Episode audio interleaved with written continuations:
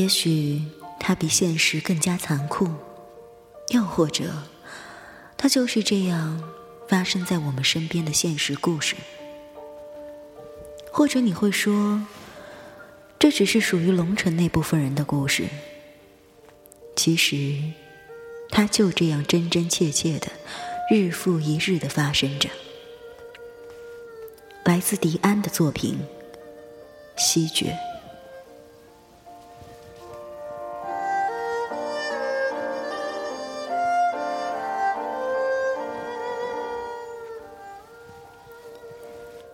二零零七年的最后一天，我们知道大伯死了。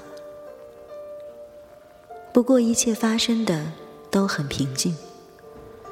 他就像我们的爷爷一样，死于睡梦中。我不知道，在最后的那个瞬间，我是说，在一片黑暗的沉静之中，睡眠干净利落的切换成死亡的那一刻。到底有没有声音？我相信，如果有的话，大伯一定能听见。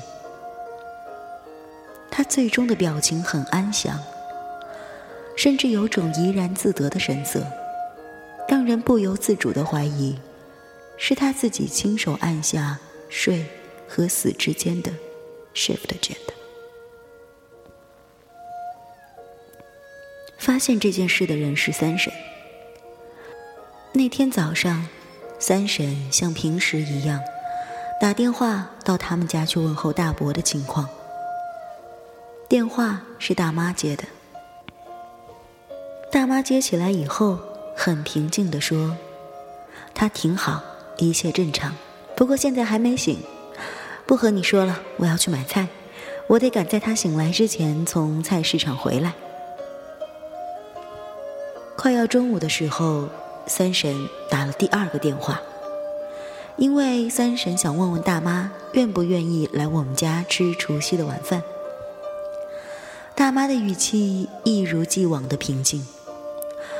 不了，她今天可能精神不太好，睡到现在都没有醒。我们晚上就在家里吃了，反正阳历年的除夕又不是春节，没有必要那么隆重。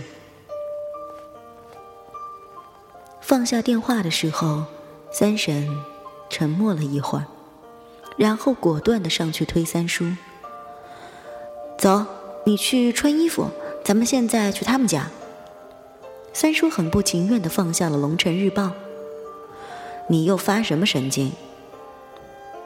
三婶一面围上围巾，一面说：“我说不上来，但是就是觉得不对劲，你就听我的吧。”快点儿去拿车钥匙。事实证明，三婶是对的。三婶那种不可理喻的直觉，常常是对的。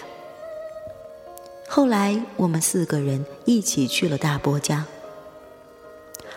全都来了。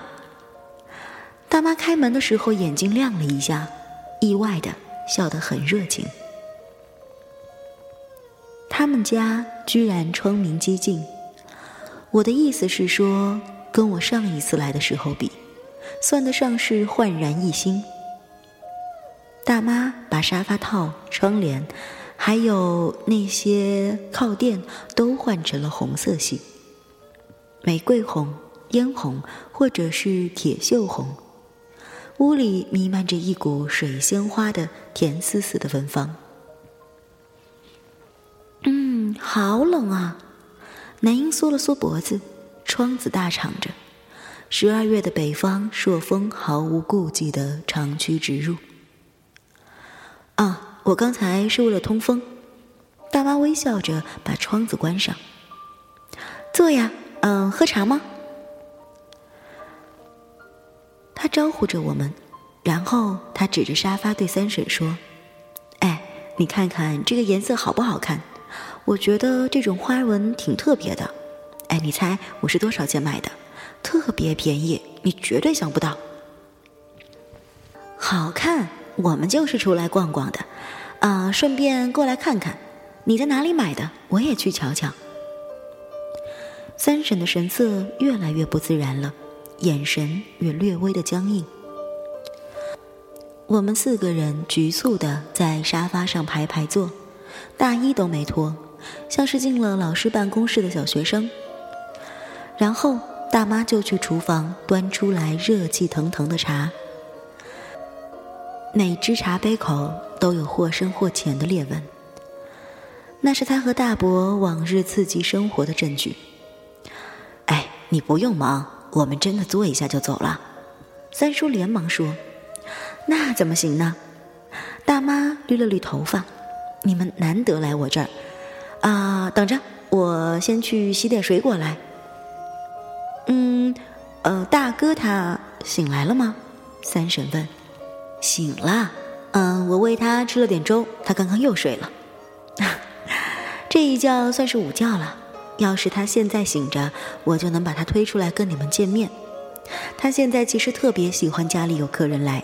像小孩一样人来疯，你们说话他全能听得懂，就是接不上茬。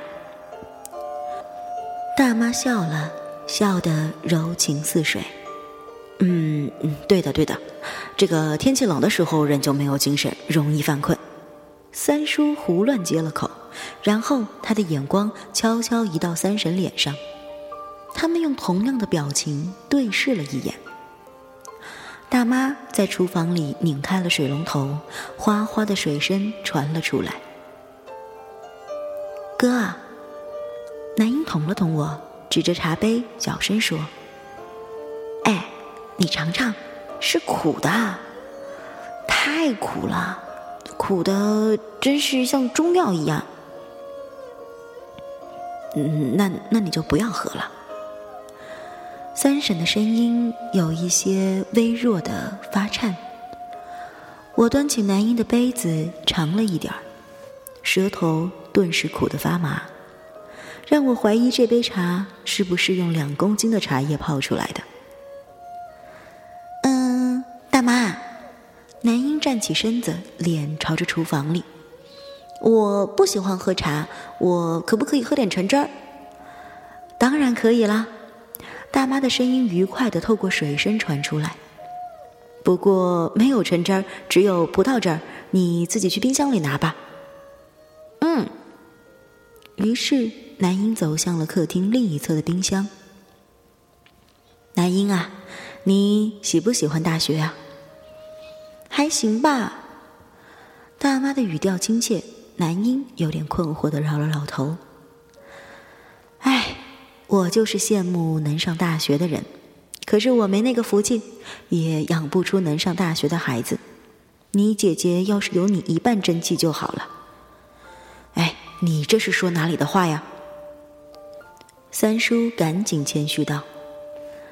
就在这个时候，男英打开了冰箱，或者说，冰箱就像一个等待多时的阴谋，迫不及待的在我们面前敞开。冷藏室里空空如也，只有几个根本看不出是什么东西的乱七八糟的塑料袋。最重要的是，当冰箱打开时，里面一片灰暗。我们谁都没有看见，在冰箱里应该出现的那种一小块方方正正的黄色的灯光。我们这才注意到。冰箱的右下角延伸出来一段电线，原本是冰箱的插头，现在安静的躺在地板上。我再也忍不住，站起身，冲过一小段小小的走廊，打开了里面卧室紧闭的门。握住门把手的那一秒钟，我脑子里闪现过很多很恐怖的画面。但是，当我真的置身于房间里，才发现其实没有任何的惊悚，只不过是虚幻。房间内的窗户依然是大敞着，冷的风把这间屋子变成了一个巨大的冷藏室。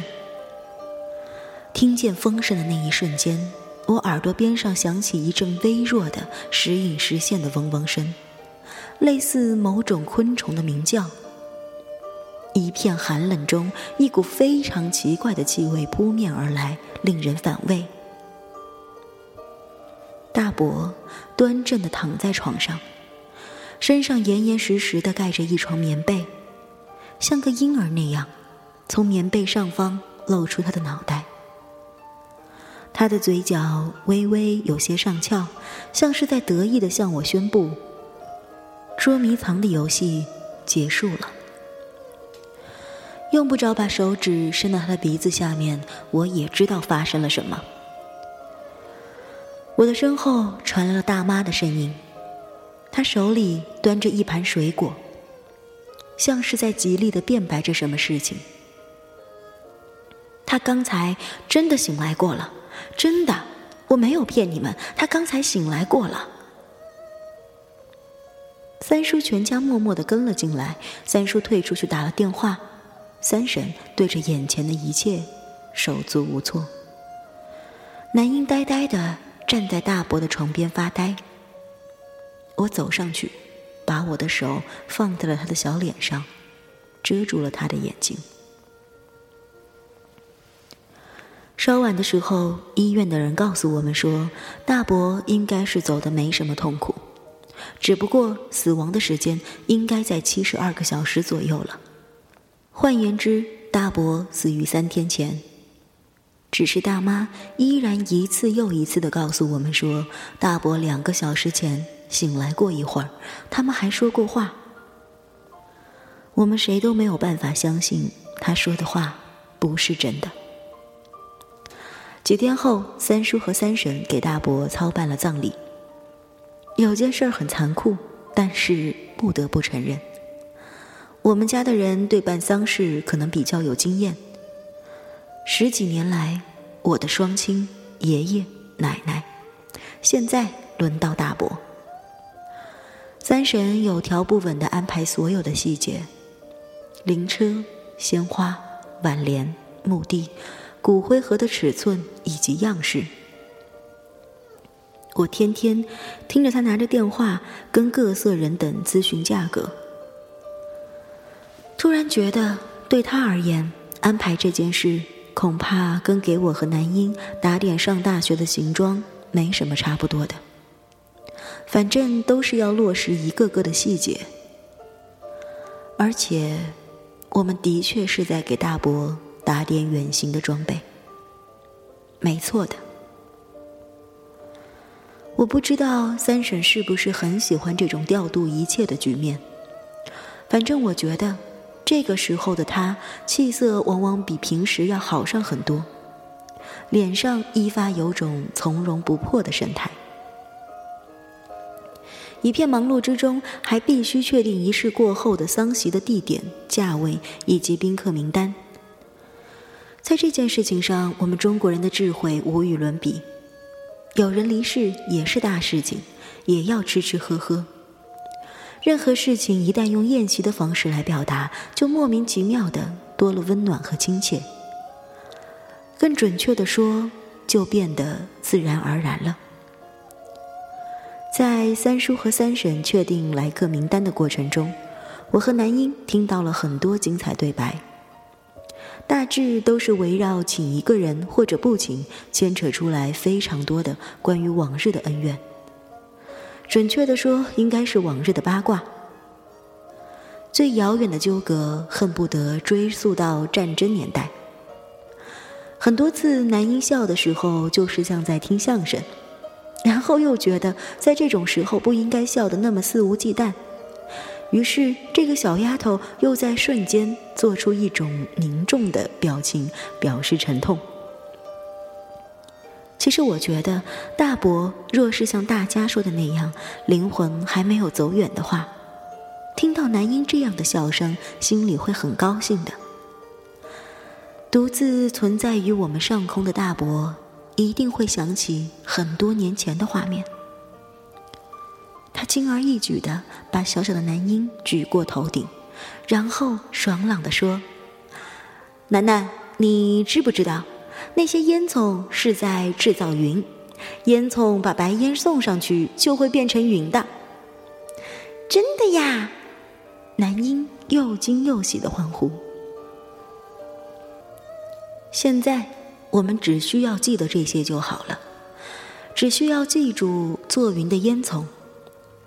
至于另外的一些事情，比如爆炸的暖水壶，比如男婴弄湿了的倒霉的小裙子，我们都愿意忘掉。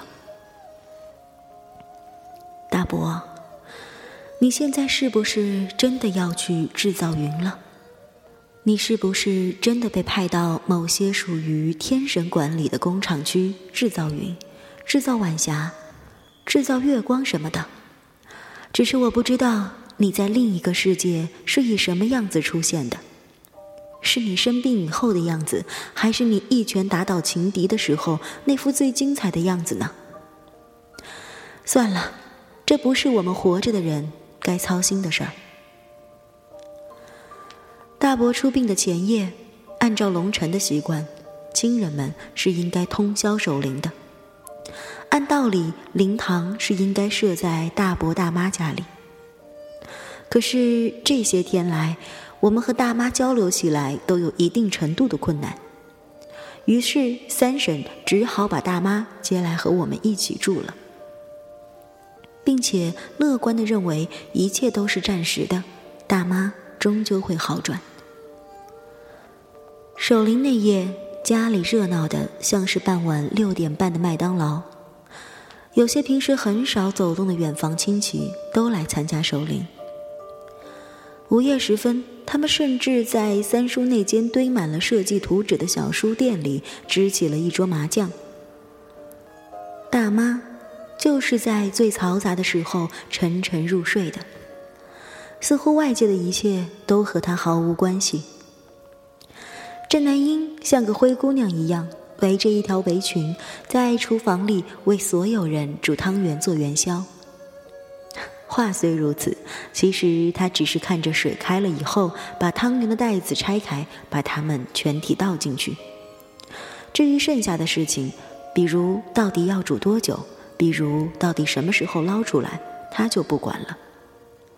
她理所当然的认为那是该交给别人操心的事情。不过，他还是舍不得摘下围裙，因为他很满足这个灰姑娘的造型。他中气十足的冲着临时的麻将屋里说：“哎，你们要抽烟的话，把门关上，家里有孕妇。”陈烟坐在客厅里，微微一笑，骄傲的抚着她庞大的肚子。小叔愣愣的坐在陈烟身边。看上去惶恐的很。他像是家里唯一一个没有办法坦然接受这个噩耗的人。我的意思是说，除了大妈，就是他了。他仿佛在几天里消瘦了不少，深陷在柔软的沙发里，眼中红红的都是血丝。跟他说话，他总是看上去很顺从的点点头。心里不知道游离在什么地方。小叔，你要吃黑芝麻馅的汤圆还是红果馅的？男婴问他，他照旧脾气很好的点点头，完全不知道这是一个不能用是或不是来回答的问题。哎，你根本就没有听我说话嘛！男婴急了，而小叔照旧非常顺从的对男婴点了点头。我注意到了，三婶和陈烟交换了一个非常默契、非常无奈，但是非常温暖的微笑。三婶坐下来，拍拍小叔的手背：“你不如就当我们家的人全部分散在两个地方，我们在这边，他们去了那边，都能互相扶持着。虽然咱们不能大团结，但是哪边都不孤单。”你这么想，心里就好受多了。小叔如梦初醒的抬起头，看着三婶，脸上的表情简直称得上是委屈。他说话又犯了结巴的毛病。不是，你你你不明白，我只是在想，只是在想，他这一辈子活得那么苦，他。那么苦，唉，我明白。我怎么会不明白？他那么拧的一个人，怎么可能活得顺利？不，不是的，我我不是。小叔涨得脸通红，我我说的不是那个意思。他迟疑了一下，吞吞吐吐的说：“嗯，有件事情你们都不知道，他只和我一个人说过。他真的太不容易了。那个时候啊。”小叔有些紧张的环顾四周，像是要确信大妈不会从他身后冒出来。哎，那是一九八一年春节，我那个时候才上初中，西决那个时候还在二嫂的肚子里。我记得那天他喝醉了，他就和我说：“哎，和我说当时大嫂啊，为了能从龙城调回来，和他们厂里的一个头儿。”你明白我的意思吧？他还说，东尼很可能，反正你知道，就是这个意思。说着他就哭了，那是我第一次看见他哭，我当时都吓傻了。他还一个劲的要我保证不跟任何人说。我，哎，不过我撑到今天才说，也算是对得起他了。天哪！陈烟倒吸了一口冷气，很明显兴奋过度。三婶同情的看着小叔：“你不会真的以为只有你知道这件事吧？”三婶说完这句话，轮到小叔倒吸一口冷气了。我们都知道，我知道，南英他爸爸知道。西决爸妈在的时候也知道，这种事情总是这样的，不知怎么搞的，大家全都知道。可能不知道的人也就这几个孩子吧。过去的事情不要再提了，大家都吃够了苦。东尼一直跟着我们长大，从小就吃我做的菜。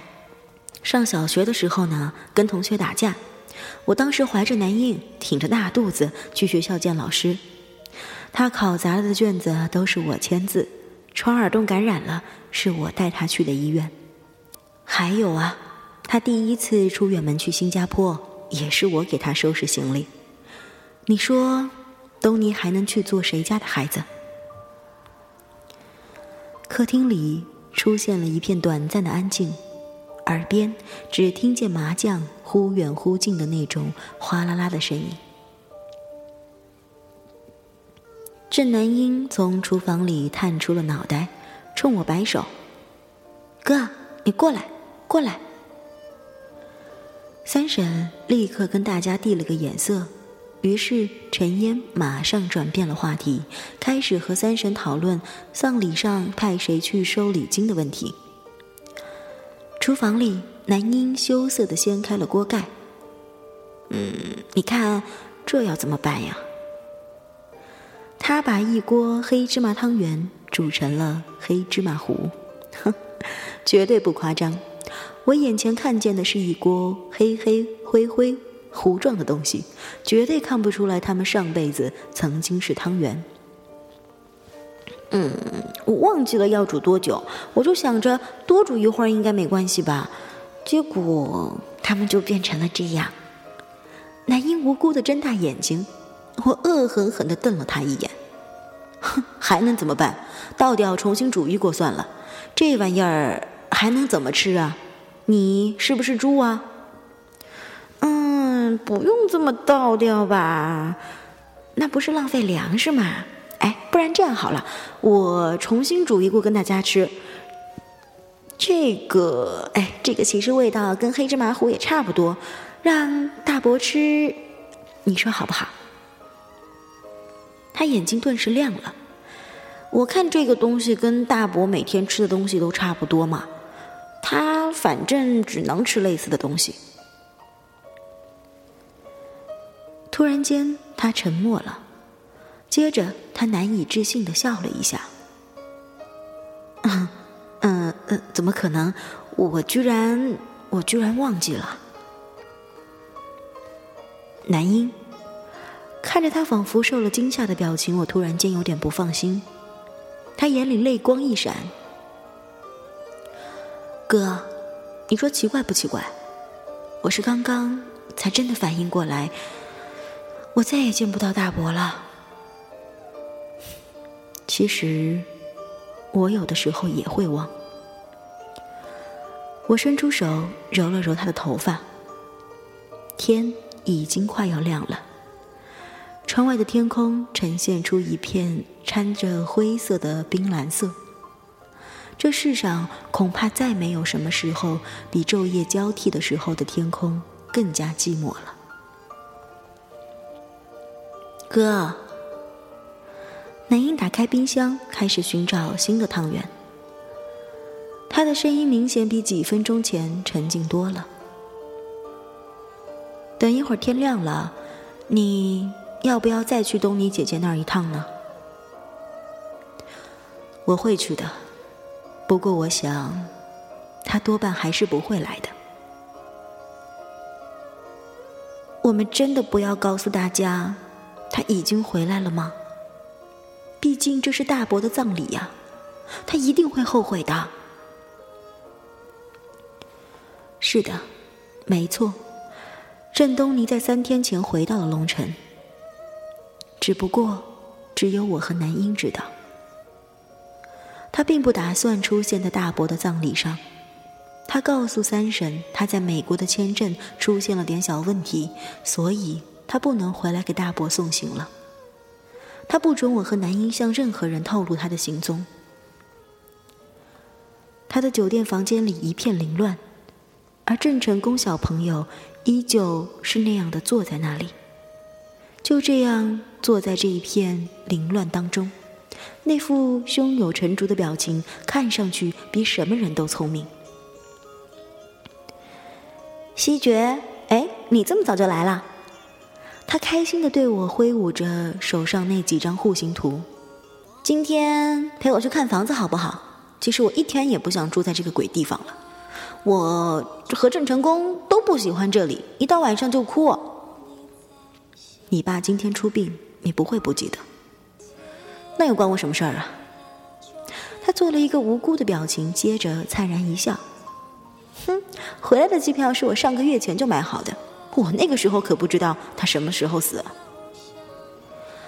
郑东尼，大妈现在的状况很不好，我们其实都担心她是受不了太大的刺激。精神有点不正常了。他把你爸爸的尸体在家里放了三天，硬说大伯还请来跟他说过话。你真的应该去看看他。哼，这倒很符合他一贯的作风。郑东尼，你现在换套衣服跟我走还来得及，你别烦我。他颓然的扔掉了那几张户型图，然后歪在沙发上。蜷曲着身子，寻找着他的烟盒。我跟你说过一百次，跟郑成功同处一室的时候，你不要抽烟。我忍无可忍，他以同样的忍无可忍的神情瞟着我。对我的儿子来说，最痛苦的事儿那就是长寿，所以我不在乎。郑东尼，大伯活着的时候，其实很想念你。郑希爵，你可不可以饶了我？他疲倦的托着腮。几天来，我们的谈话总是这么结束的。